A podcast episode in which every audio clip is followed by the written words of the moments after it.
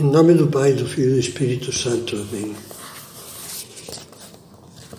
Vinde, Espírito Santo, enchei os corações dos vossos fiéis. Acendei neles o fogo do vosso amor.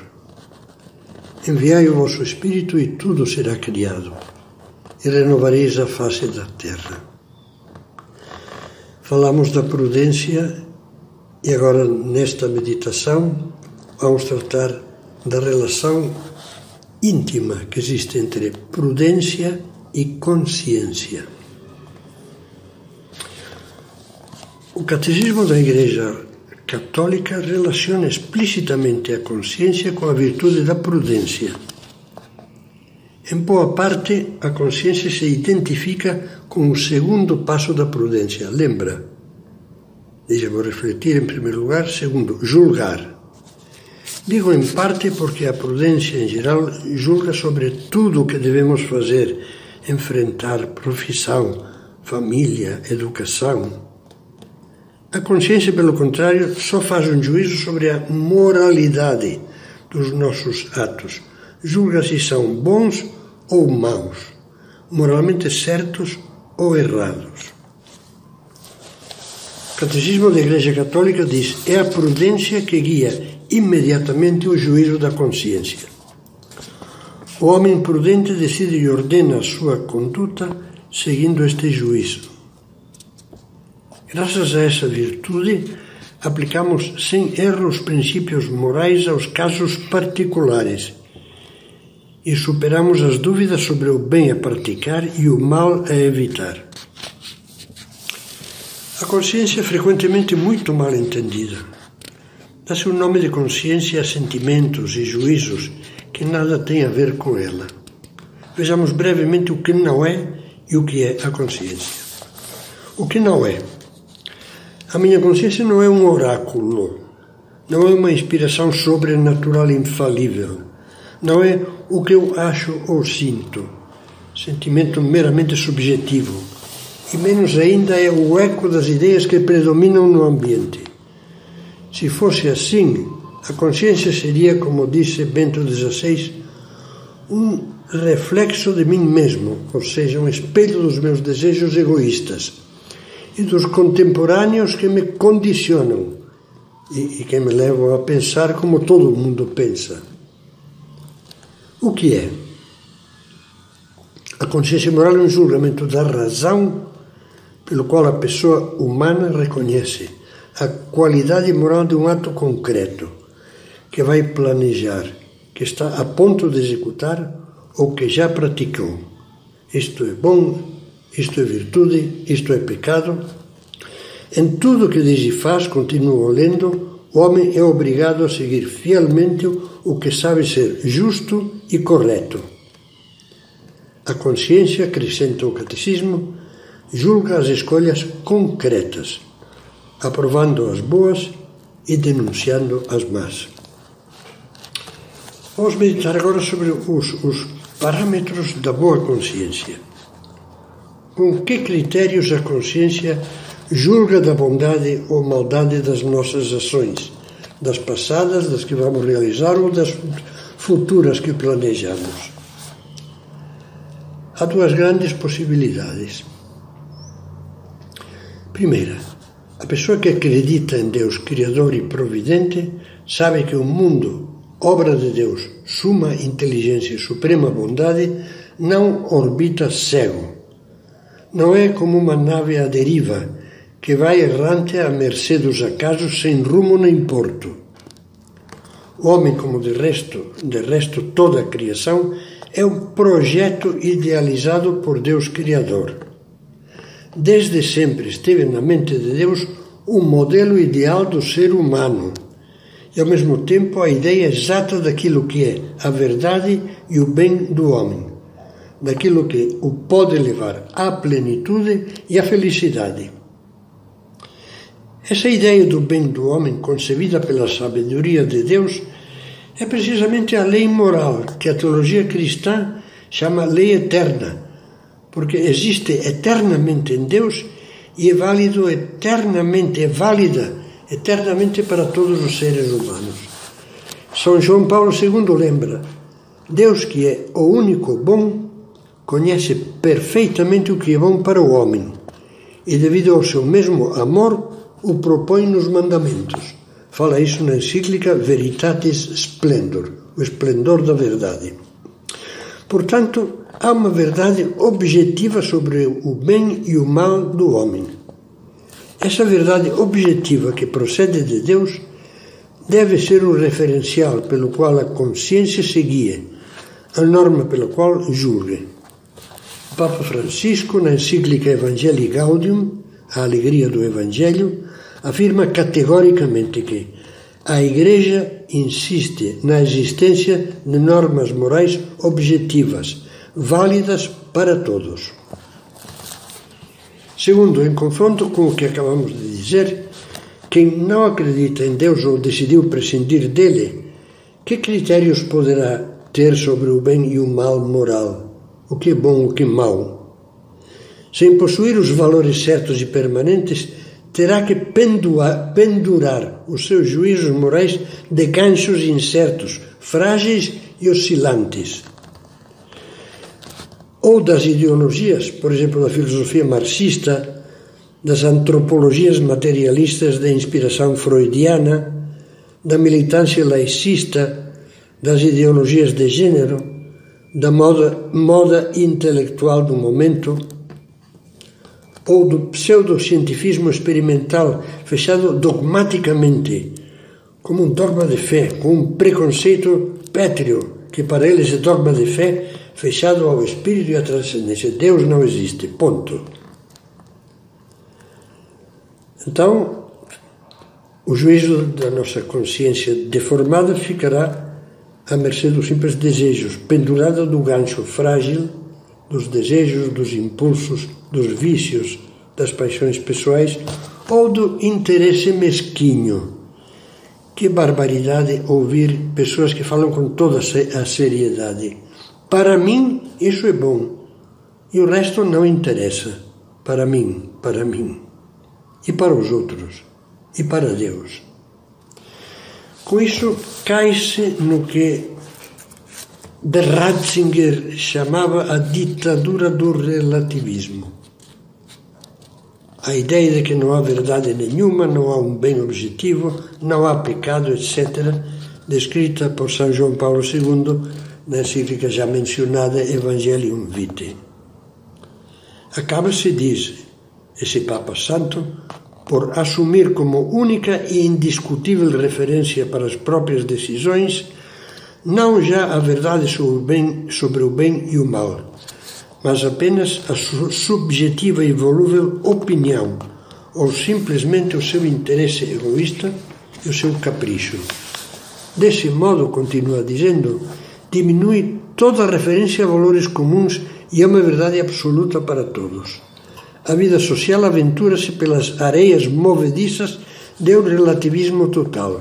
Então tudo é convencional convencional. Tudo é negociável, inclusive o primeiro dos direitos fundamentais, o direito à vida. Não, mas a opinião dominante ah, votaram no Parlamento a favor do aborto, portanto, como se o Parlamento fosse o oráculo, como se o Parlamento, em matéria moral, em matéria da lei de Deus, fosse o intérprete autêntico, divino.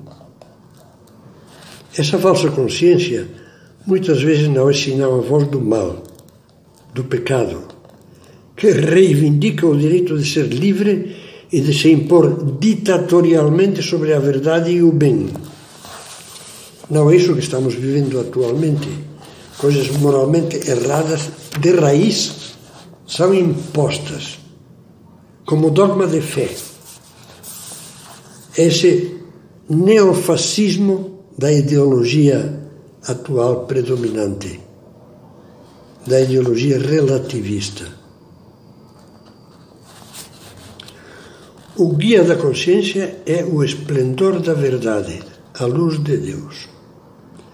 Cito de novo o catecismo. Colocada diante de uma escolha moral, a consciência pode emitir um julgamento correto, de acordo com a razão e a lei divina, ou ao contrário, um julgamento errôneo que se afasta delas. Eu diria, tantas vezes um julgamento errôneo que, em vez, em vez de estar de acordo com a razão natural boa e a lei divina, está de acordo com o politicamente correto, que é o resumo de todos os erros que se impõem no mundo atual. Por isso, o catecismo enfatiza a necessidade de formar a consciência. A consciência deve ser educada e o juízo moral esclarecido. Uma consciência bem formada é reta e verídica. Formula seus julgamentos seguindo a razão de acordo com o bem verdadeiro, querido pela sabedoria do Criador. A educação da consciência é indispensável aos seres humanos submetidos a influências negativas e tentados pelo pecado a preferirem o próprio juízo e a recusar os ensinamentos autorizados, inspirados por Deus. Insistem que a educação da consciência é uma tarefa para toda a vida. É uma educação que devemos procurar, aprofundado na palavra de Deus assimilada com a meditação em espírito de oração, voltando o olhar para a palavra e o exemplo de Cristo, caminho, verdade e, e vida, referencial de todo o bem que muitas vezes julgamos conhecer e conhecemos tão mal, tão mal, não passamos da, superfície. Rogando ao Espírito Santo que ilumine nossos juízos e decisões Espírito Santo me ajuda a não errar. Esforçando-nos em conhecer a doutrina moral cristã, o ensinamento autorizado da Igreja em questões éticas e procurando um conselheiro espiritual confiável. O Catecismo da Igreja Católica e o compêndio desse mesmo catecismo, na parte moral, são muito esclarecedores e vale a pena tê-los para consultá-los. Não esqueçamos que a ignorância, quando procede do descuido da formação necessária para o cristão, não desculpa os erros do juízo e da conduta. Que não adianta uma pessoa que, podendo formar-se, não se formou, não estudou, não consultou, não procurou saber, não adianta dizer eu não sabia. Não é que eu não sabia, eu pensei que estava certo. Mas pensou por quê? Vamos ver agora. Estamos vendo que ninguém pode se instalar na ignorância por incúria ou só porque é mais cômodo não saber. Se essa atitude é premeditada, isso de não quero saber para não ter que sentir culpa, a ignorância não só não isenta de pecado, como o torna mais grave. E na moral da igreja chama-se ignorância afetada, hipócrita. Só a ignorância invencível, isto é, a que existe de boa fé, sem nenhuma culpa ou cumplicidade da pessoa, exime de pecado.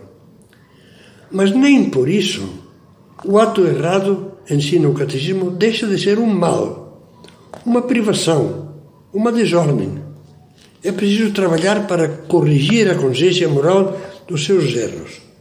A pessoa que tem a chamada ignorância invencível, sem culpa sobre alguns assuntos importantes da moral, essa pessoa, e não teve meios de se formar, de se esclarecer, essa pessoa diante de Deus não cometeu um pecado grave, mas dentro das suas possibilidades, como o que fez é errado, tem que procurar se esclarecer. É o que tem que fazer toda pessoa que tem, que tem dúvida de consciência. Temos a obrigação de esclarecer as dúvidas morais. A nossa consciência moral não pode ficar balançando na gangorra da dúvida, como se importasse pouco errar ou ofender a Deus. Somos responsáveis pela nossa consciência. Que diria: olha, vamos fazer com o carro agora uma espécie de aposta, de corrida trazendo as crianças dentro do carro. Podemos, podemos ter um acidente grave, podem morrer, mas vamos lá. Bom, isso seria um crime, uma monstruosidade. Bom, mas fazemos coisas, coisas parecidas quando brincamos com a consciência. Devemos procurar sempre o que é justo e bom e discernir, como diz São Paulo, a vontade de Deus. E agora, como em relação a todas as virtudes, Vamos fazer um exame de consciência, umas perguntas que cada um dos que está ouvindo e meditando tem que fazer a si mesmo. Por isso as colocamos na primeira pessoa. Compreendo que a qualidade moral da minha conduta, a bondade e a retidão dos meus critérios, das minhas ações e atitudes, depende da boa formação da minha consciência Caio no erro infantil de achar que a consciência é só um sentimento subjetivo, íntimo, e que basta seguir o que eu acho, o que eu sinto que está certo. Esses que, tendo uma ignorância monumental e estando amarrados aos vícios, dizem: Eu tenho a minha consciência. Não duvido, tem a sua consciência completamente errada. Não percebo que o que nós sentimos muitas vezes está condicionado por vícios e defeitos que obscurecem a visão, pelo comodismo, pela ânsia de prazer, pelas convenções sociais, pelas conveniências meramente egoístas? Tenho a preocupação de conhecer cada vez melhor a moral cristã, ou seja, as luzes que o Espírito Santo comunicou aos homens através da Sagrada Escritura e da Igreja de Cristo, acerca do verdadeiro bem e do caminho da salvação. Emprego os meios para isso? Leitura meditada do Novo Testamento e de bons livros de formação cristã, estudo do Catecismo da Igreja Católica, cursos de doutrina sérios e de vivência cristã, petição de conselho, etc. Percebo que se descuido o dever de me informar bem, de nada valerá alegar como desculpa a ignorância. Eu não sabia, pois esclarecer a bondade ou maldade ou maldade moral da conduta é um dever grave de consciência.